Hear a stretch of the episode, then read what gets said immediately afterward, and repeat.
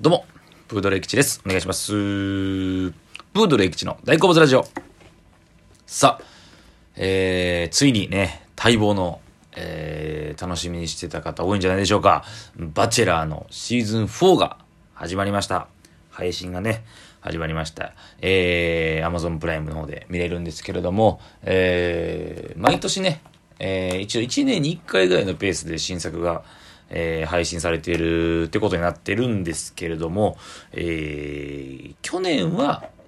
バチェロレッテという、えー、男女逆転のね、えー、女性一人をめぐって男性が争うというやつでございまして、その前は、えー、からは一応毎年やってるんですかね、バチェラーシーズン3まであって、で、今回が待望の2021年になって、バチェラーシーズン4が、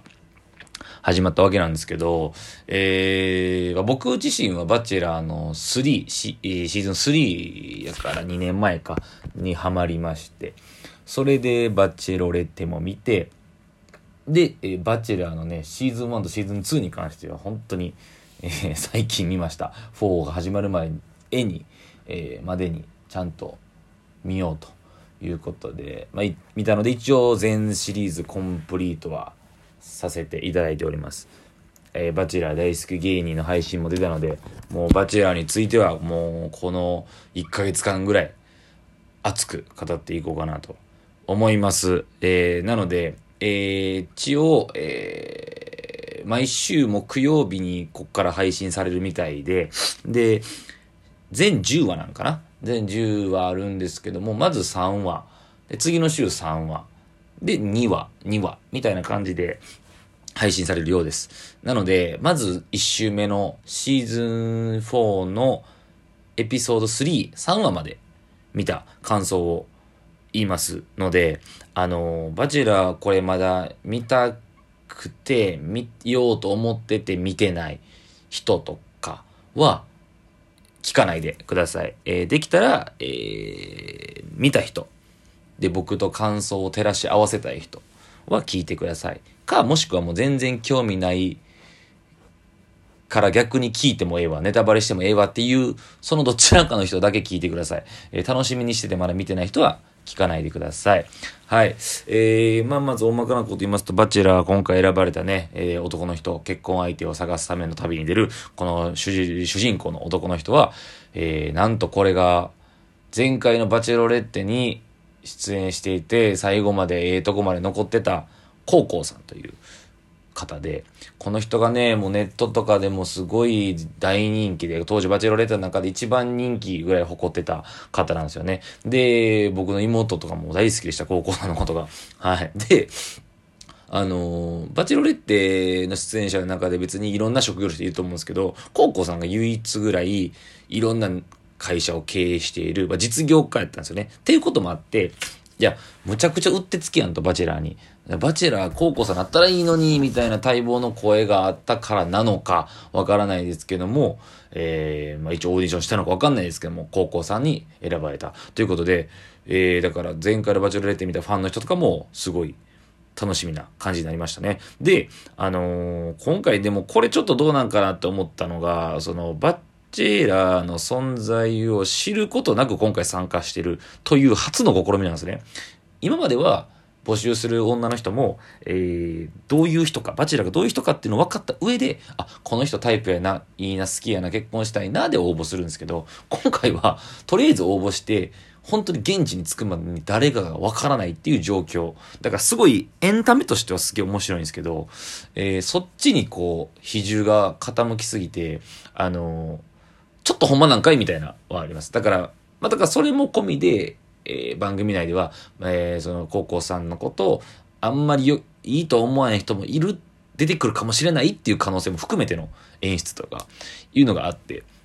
そこが新たな試みですね。はい、始まりました。えー、おもろいっすね。あのー僕、推しがいたんですよ。あのー小口桃子さんっていう、あの、シーズン2で小口かな子さんっていう結構最後の方まで残ってた方の、えーお姉さんなんですよね。えー一応こう参加者の中で、今回15人いる中での最年長34歳なんですけど、僕が大好きな感じなんですよね。うん、そのなんか、ちょっとおしゃれ系の方というか、ちょっと、えー、なんか、指原さんと友達とかね、言ってましたけど、僕その辺は知らなかったんですけど、スタジオトークでね。小口桃子さんが、そのシーズン2の時にチラッと映るんですよ。自宅訪問の会があって。そこで今田さんも、MC の今田さんもめっちゃお姉さん可愛いや、お姉さんと俺知り合いたいわって言ってたんですけど、僕もその時可愛いと思ってて、今回なんと参加ということで、えみたいな。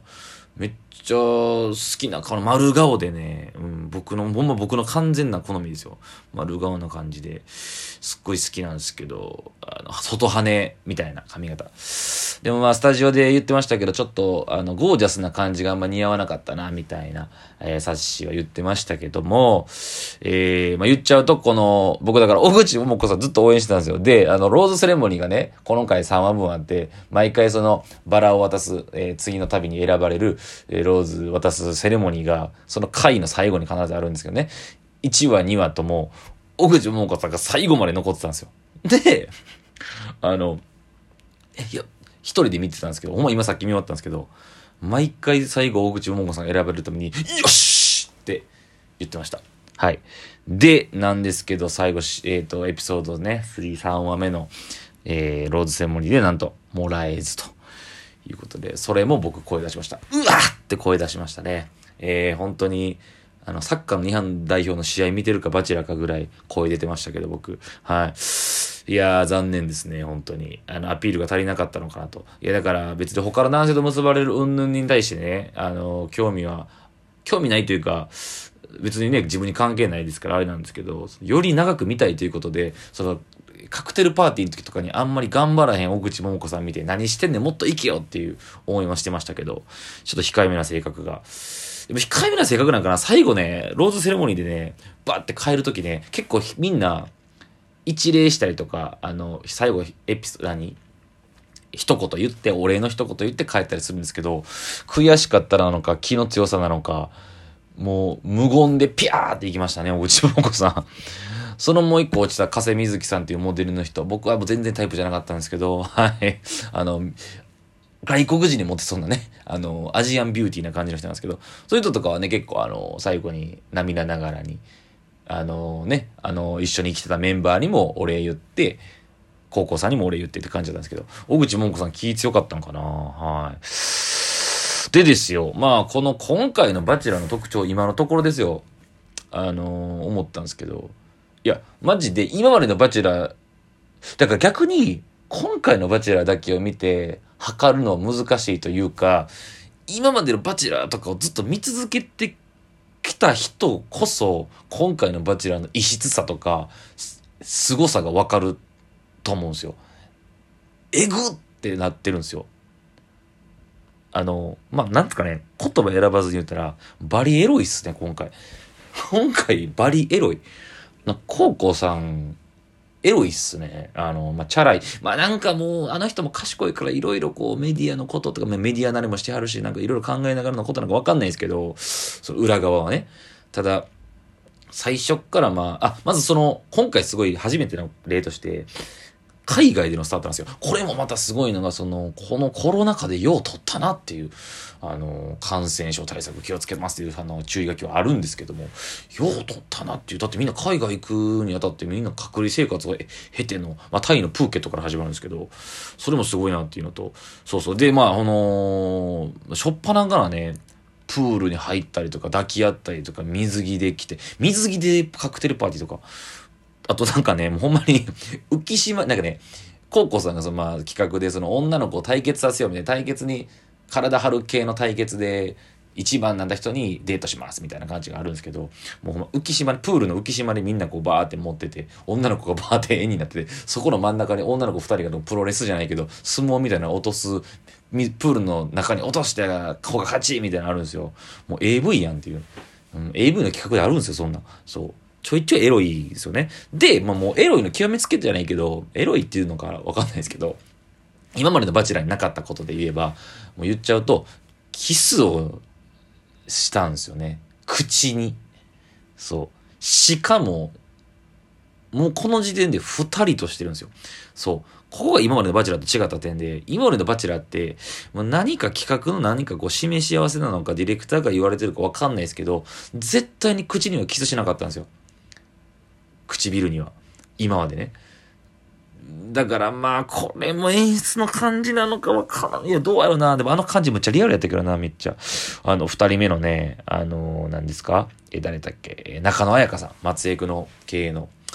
エロかったなリアルやったなうん、なんか。あの、まあ、僕、桑原真帆さんもちょっと好きなんですけど、インフルエンサーのね、明るい系の。まあ、あんだけこう、手足、手をバーって動かして喋る、世話しない女の子は結婚相手には絶対向かないと思うんですけど、まあ、ただ顔可愛いんでね、だまあ、女性から嫌われるタイプになるなとは思いますけど、えー、あの子も可愛かってね、チューした後に、またその同じデートだって同じ話の中で、エピソードの中で、中野彩香さんとジャグジーのプールに入りながら水着でキスしたわけですよ。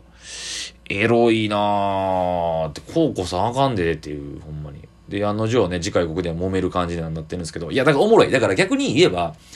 これぐらいのものを求めてたんかなっていう刺激とか、バチェラー、なんか昔のテレビじゃないけど、ロンハーじゃないけど、わからんけど、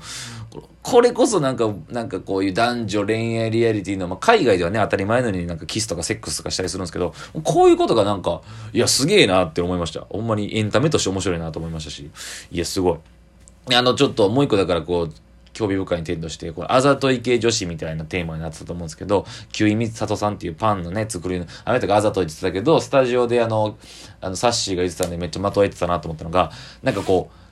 あざといをあえてやってるのがキウイさんで、もうナチュラルに純粋にあざといのが中野愛香さんやった。その違いやったみたいな。あざといを分かってやってる人と、もう、ナチュラルボーンで自然にあざとい人と、この違いもね、おもろいなと思いました。ああ、時間足りひんということで、また次回、バチランについてまた語りたいと思います。ありがとうございました。